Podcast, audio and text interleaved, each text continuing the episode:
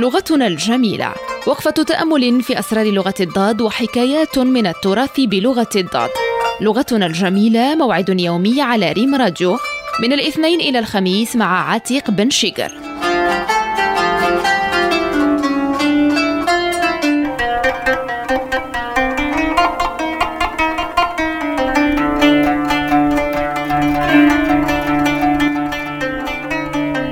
سيداتي وسادتي السلام عليكم ورحمة الله. أهلا وسهلا بكم معنا في برنامجكم اللغوي لغتنا الجميلة والذي يقدم إليكم من هنا من ريم راديو وإم 24 من محطة وكالة المغرب العربي للأنباء. فمرحبا بكم. يقال البشر ثلاثة أنواع. الأول تشحن منه طاقة إيجابية بمجرد سماع صوته أو التعامل معه.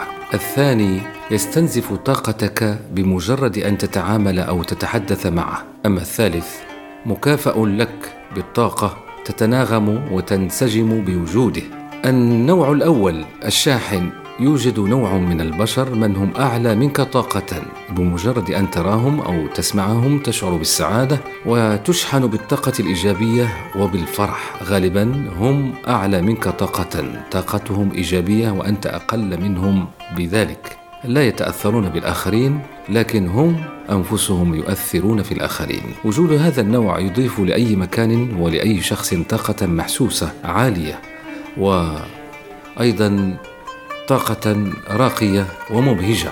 النوع الثاني سارق أو ممتص للطاقة. يوجد نوع من هؤلاء أصحاب الشكاوي والسخط ورفض الواقع. وليست المشكلة مشكلة أنه ساحب لطاقتك لأنه يشركك معه في سخطه ورفضه.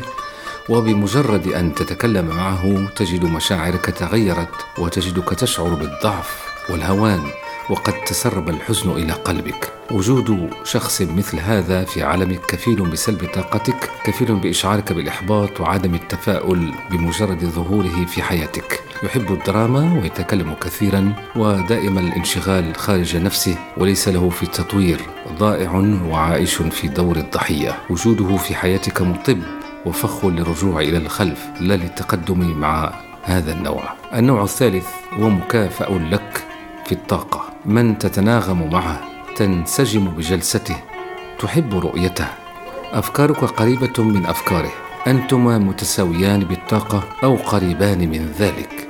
لا يستنزف جهدك ولكن يشحن جسدك ونفسك بالطاقة بشكل متبادل. يسمى الشبيه أو توأم الروح أو المتساوي بالطاقة. ونادر من أمثال هؤلاء الأنواع. يقول الشاعر ما مات من عاشت له أفعال وتوارثت نفحاته الأجيال ولكم يموت الحي لا يدرى به من قبل ما تقضي به الآجال.